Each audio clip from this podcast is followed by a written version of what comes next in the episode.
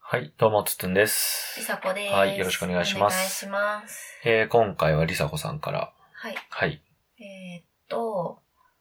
娘の、うんえーっと、4歳の娘の幼稚園での活動の話をちょっと、はいはいはい。あの、そうですね。夫婦で共有しようと思ってたんですけど、そうまあね。そのまま収録もしちゃおうかっていう感じで、うん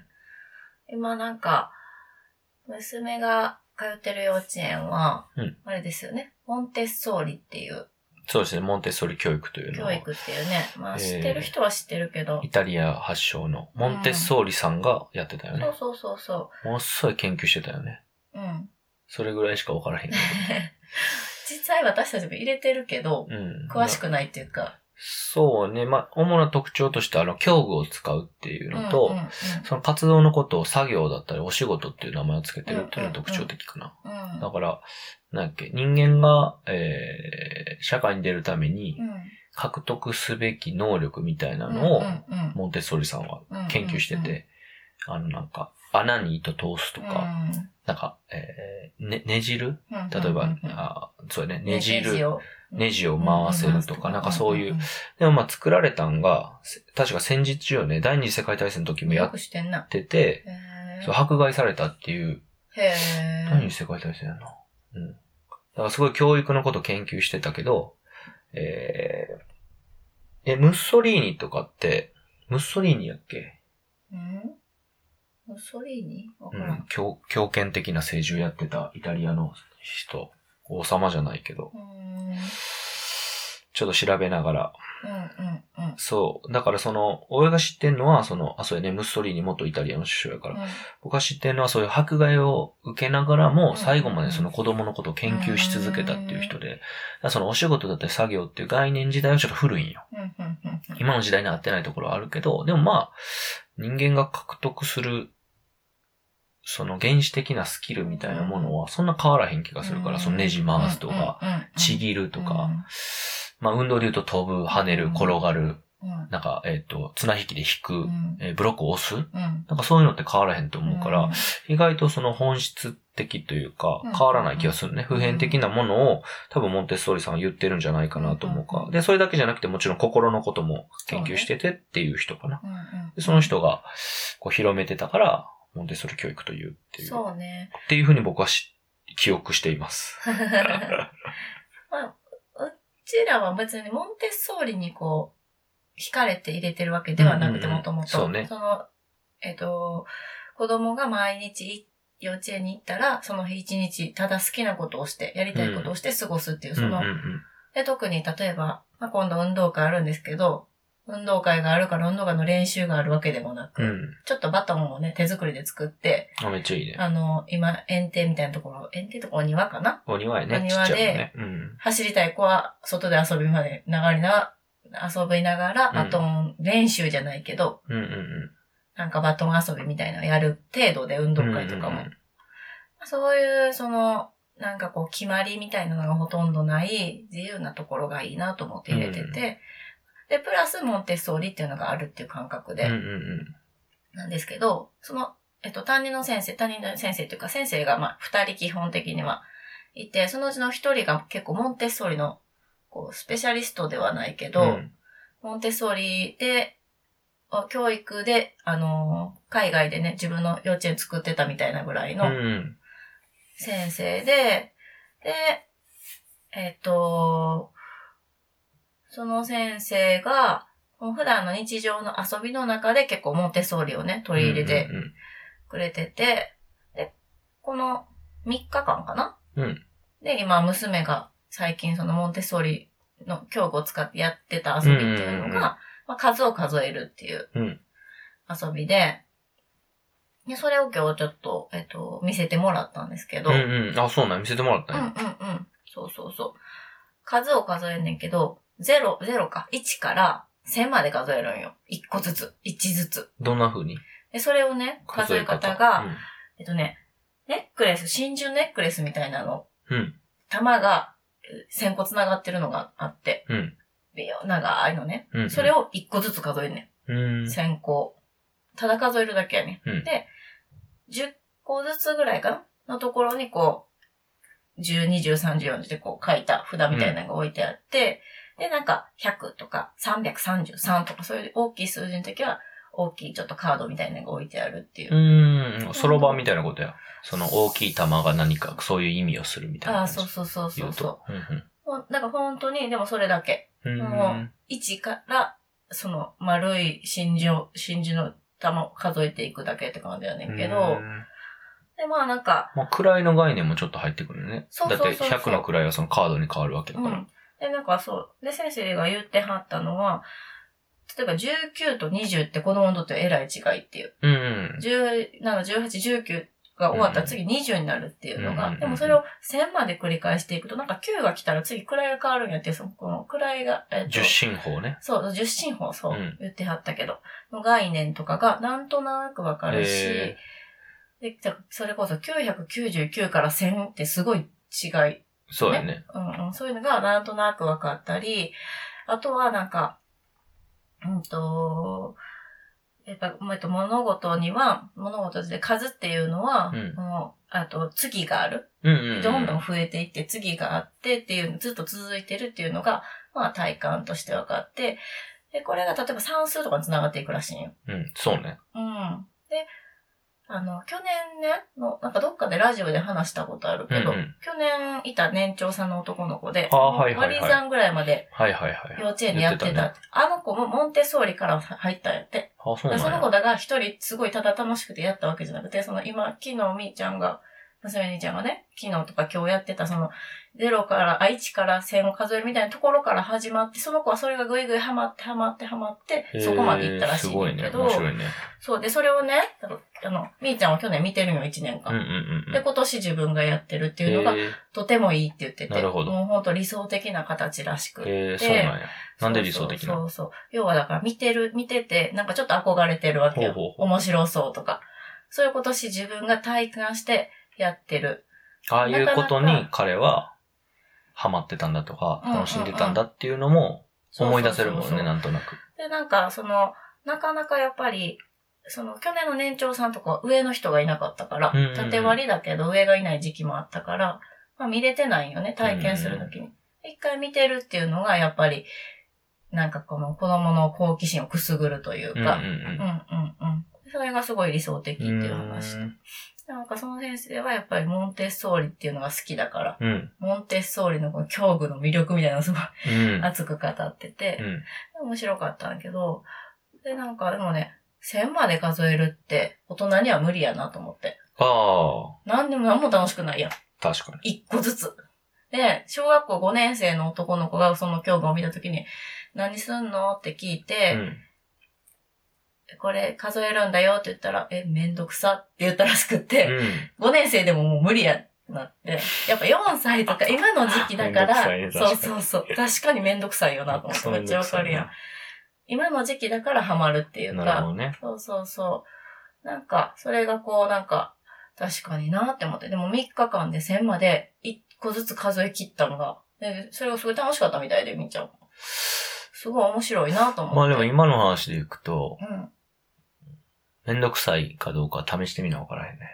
あ大人も意外とできるかも。まあ確かに。なんとなくさ、めんどくさいよねって思うけどうん。、まやってみてめんどくさいって感じたよね。あ まあこまあんなめんどくさいことやってたみたい な。いや、でもそれって大事じゃまない。あ確なんか子供のこと見ててさ、いや、もう大人にはできへんわ、とかって思っちゃうね、いろいろ。うんうんうん意外とさ、やってみたら、それこそ大人がやれることとかハマることとか、なんか、僕は1000まで数えられへんけど、意外とリサ子は1000まで、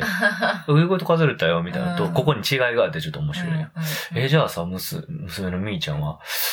りさこよりなんか なみたいなこととか、なんかそういう風にできるから、うんあんまりなんか、こ子供のことを簡単に判断しないように、うんまあせなあねかんかなってのは一瞬思ったね、うん今僕うねん。確かにうんうんうんそうね。ちょっとね、モンテッソーリさんのこと調べましたよ、せっかくなうんんうで。ん。あやっぱりね、第二次世界大戦の時に息子を派兵、兵士としてうんうん、送り出した送り出す。すことを拒否した。へーだから、そのムッソリーニ、イタリアの首相と対立して、へこれフランスからスペインに亡命なんで、ちょっと、その頃フランスにいたとか何か分からへんねんけーど、うんえースペインに亡命されてますね。うんで、スペインの内戦にあって、1936年までスペインに住んで、最後オランダに移住して死んだっていう、んそういう、まあ人ですね。だからその時代に教育っていうものを研究したすごうんうんいうん人でございますうんね。うんちなみに、えっと、イタリアで初めて女性で博士号、医学博士号うんを取ったのもこの人らしい。お医者さんってことそうではないか。医学部に初めて女性で入学をしたとか、そうですね。女性医学博士号っていうのをうん1896年に初めて、えー取ったとかっていう人ですね。でそっから、そこれ解剖学かって書いてるから、この後からでしょうね。その教育とか子供っていうのを。んああ、えー、卒業はできたけど、女性やから就職先が見つからずうんに、うんうん。精神科の病院に就職することになったと。自分が勉強してたことは全く違う。精神科。うんうんだけど、精神科では、暗い雰囲気の病室に、こう、鉄格子が、がある、うんようなえー暗い教室の病室に、もう、閉じ込められてるだけだって精神的に病んででる人たちが来てるから、1800暴れたりするのね後後半に、うん1800年代後半に。監禁状態の劣悪な環境下で生活した子供の姿を見て、愕然として、そこから子供のことを、えあの、見る、うん観察するっていうところから、子供たちのその感覚とか、うん成長にすごく興味が持って、自分で独自にこう研究し始めたっていう、っうんていう、まあ、頭のおかしいおばちゃんだ からね。だから、すごいよほんね。まやね、そっからね。そっから、そう、へー教育メソッドまでそうね出。来上がってるわけやし、今もなおね、そうそうそう続いて、まあ、欧米では、あの、オルタナティブ教育として、うんう日本ではどっちかというと早期教育系、うん天才教育系だと思うけど、向こうでは代替教育として認められてるから、そうねそうね、今、日本ではね、補助とか出ませんからね、モンテッソーリやってようが。うん。ああ、ほ補助というか、むしろね、なんか、教育として認められてないよそううな感じそうやな。どそうっそうちそかうそっていううと。そう。そうなんですよね。だからやる人側からすると、まあ補助がない中で頑張ってやらなあうん。かんから、僕らが行ってる幼稚園とかも、もともとそのフルスクール、学校があって幼稚部があるっていう形ですけうんうんうど、まあフルスクールもすごい大変。そうそう、だやっってぱ千やっていくのはね。えー、908、98年とか、うん。違うな。95 5年とかかな ?6 年ぐらいからやってるからねう。んうん、そうやね。はい、僕らが通わせ。 20年前ぐらいやったそうそうそうそう。うんうん僕ちょうどね、その、今行ってる、えー幼稚園の近くではないけど、うんそのあたりにこう住んでたんよ、子うん供の頃。うんうんうんでその時からあったから、うんうんうんえ、この時からあったんや、そうだねみたいな衝撃をちょっと受けましまあでたもけそど。の時は、まあ全然というかね。全然山の上に学校があって、これも一回ラジオで話したと思うけど、うん3人ぐらいしか。最初は3人ぐらいからスタートですね。で、体験でね、無料見学とかうんうんでうん見に来るけど、3人しかおれへんから、なんじゃこれって大丈夫なんですだかってみたいネになるッってトいうとかもまだそこまでじゃないそうだよねんその頃やったら前とかやったスマホなんかうん影も形もない時代やね、そんなう。言ん、うまと。だ例えば不登校とかが結構今よりもうちょっと問題になるというか。そうね、学校通わせなあかんみたいな圧力が強かった。うんうんうん今やとで、まあ通わんでもいいんちゃうとか、い通ろいわろ考え方もない中でどうするとうか、んあとまあ障害とかもね、こうそうそうそう認められてるっていうそうか、専門的な、こう知識とか、うまあまあ、場合によっては治療とかを結受構けて、そうそっていうことができるからね、今は。考え方もまあそれなりに多様化してきてるけど、うんうんうんうん結構あのじに20年とか前になると考え方も割とみんなそうね、閉鎖的やったと思似うかたようなら。感じでその中でやってたから、うんうんうんやってたってすごいよね。そうよ今考えるねと。。そんな中で、まあ、モンテッソーリをそう幼そうそうそ稚う部は、あの、取り入れてくれていて、うんうんうんまあその僕らも、モンテッソーリとかシュタインの名前聞いてたし、僕もさっき言ったようなぐらいの知識しかなかったんやけうんうんど、うんでもなんかそれを体、体験、そうね体感するっていうのは、まあ一生に、まあ子供が複数人いたらわからんけど、うんまあ一生に一度かなとうんうん。子供がその教育を受けて成長していくのを見れるっていうのは、一生に一度やから、そういう意味では、すごい、いそうねい、素晴らしい体験を僕らもさせてもらってるなっていう感じですよね、今ね。ね。で、なんかその、やっぱりなんかその、その、モンテッソーリで極めてきた先生が、今、最高の環境ですって言ってくれてる中で、で、やっぱな年度によっては、いろいろこう、ううなるまほくど。思うようにできひんとか、やっぱ人数もバラバラだったそり、うだよねそそううだよねそうある中で、結構いいかん、すごい環境的にいいって言ってくれてる中でのまた育ちなのが結構ありがたいなっていうか。そうねまあこれうん今の話に結構さ、突っ込める部分はあるわけよ。うんじゃあ他の年代の時はどうなのみたいなうんうん、話は出てくるかもしれんけど、これは俺スポーツやってるとすごい感覚的にわかんないけど、あの、黄金世代みたいな話あるうよん。あるある要はたまたまその高校で、たまたまその学年に素晴らしい選手たちがいっぱいいて、っていうパパターンがあるやん。うだんからもうししゃあないといそううとか、思うよ。ある意味だって、縦割りとかしてるから余計に、うんその、人数とかを、そうなんよね。うん、のまあ才能とかね。だって去年人は柄と年かね長さんは9人もいて、うん今年は年長さん1人しかいないっていう、うんうんそれだけでえらい違いやんか。ううそうね。でそういうのを採用してるから、ある意味仕方なくって。そうね。なんかその中でどうやるかやと思うし、なんか、まあそれ言い出すとね、うん、もうずーっと全部最高の環境優先なあかんとか、ずそうそうそうーっと全部最高の、なんか、えー、先生をうん用意せなあかんとかそうっねてなっちゃうから、だからそれはちょっと違うなとは思うよね。うん。だって、何があるか分からへんしね。まあまあ、今の環境が。まあ変な話、僕らね、来月レゴランド行くんですけど、うん雨降ってもレゴランド行かなあかんやん。予約してる から。。じゃあ雨降った中で楽しむしかないやん。だからそういう、俺はそういうことだと思うよ。まあでもそうねまあ教育とか1年3年6年とかかかるって言ってもさ、やっぱ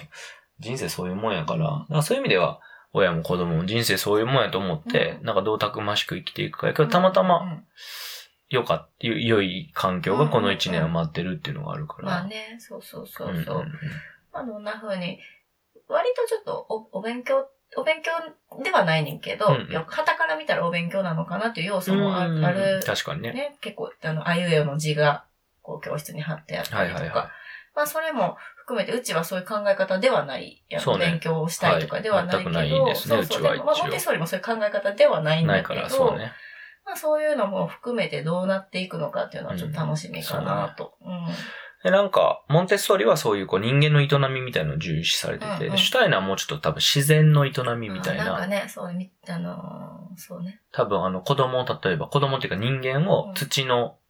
こう性質とかうん水の性質とうかん火の性質に分けたりとそうそうそうか、うんあとなんかこう自然のお歌みたいなのをみんなで囲んで歌ったりとか、うんもうちょっとこう、日えース常クレヨンとかねピリチュアルな感じかな、うんスピリチュアルなことを取り入れてる、うん。うん感じかな。自然と精神みたいなものを組み合わせたものを取り入れてる要素が強いかモンな。テッソーリとシュタイナーが割とまあ、有名で、うんまあまあ、両方ともまあ日本でそういう系統でやってる幼稚園とかね、そ小うね学校とかあと確かオランダにイエナプランっていうのがあって、それぐらいかも。ななんか知って家るのプランのははでも日本ではほとんどないんじゃないかな。あそうなんやわからへんけど、へー聞いたことないな。そっかそっか。うん。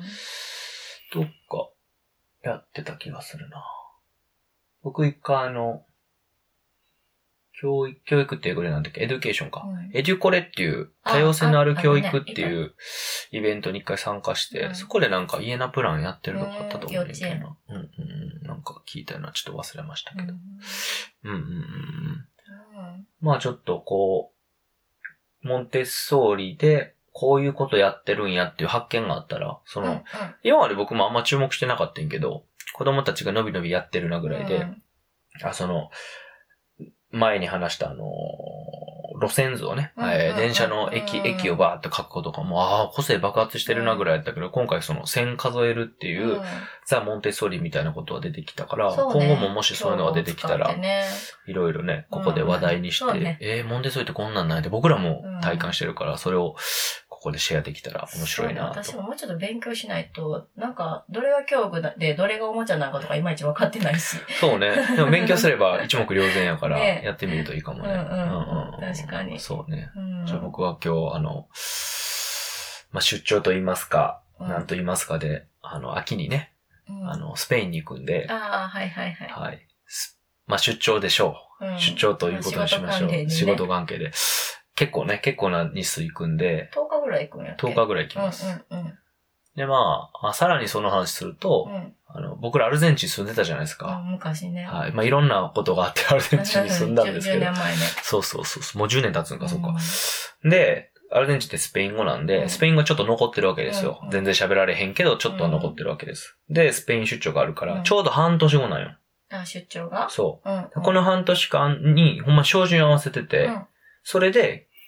参考書を買いに行こうと決めててん、実は。はちょっとやってて、てんけど、なんかアプリでちょろちょろ。うんうんもうちゃんと勉強しようと思って決めてうんて、半年でどこまでレベルアップできるかなって。で、スペイン旅行楽しむ、 スペイン出張うんをうん楽しもう と思って。完全に旅行してた。だから家族をほっぽり出してむちゃくちゃやわな。スペイン旅行減ったとしたら、出張ね。出張を楽しもうと思って、勉強しようと思って、今日本買ったから、うだんうかんら、リサ子さんもなんか、モンテッソーリとかね、うん自分興味のある分野とか、、そうねうんうんうん学びたい本買ってもいいかもね。ううんんううんんうんうんそうね。うんまだなんか面白いことあったらシェアしてください。うんああとあれ買ってないね。あの、何えーよ、夜の営みのことの絵本みたいなの買ってないよね。あーこれ置いとったら子供が読むみたいな性教育のやつか。そうそうそうそう。ほんあまやれなも買ってないです。まあそれぐらいかなんか出し、話題に出て買ってないものっていうか。うんなんか試しますよとか言っときながら、なんか開いちゃってもう忘れてることあるよね、多分。確かにあるかもしれへん。そう、だからそれだけ覚えてるんですよ、請求具の絵本みたいな。ああ、そうね。そうそうそうそうなんか、よくわからんなって言って放置しちゃった。なんか確か、調べたけど。そうかそううか。ん。まあ、やりましょうよ、ちゃんと。はい、まあまあまた、いろ、はいまあそういう意味ではいろいろ、ちょっと今日は話題出たんで楽しみにしてもらえたらと思います。はーい。はい、ではありがとうございましたあり。がとうございました。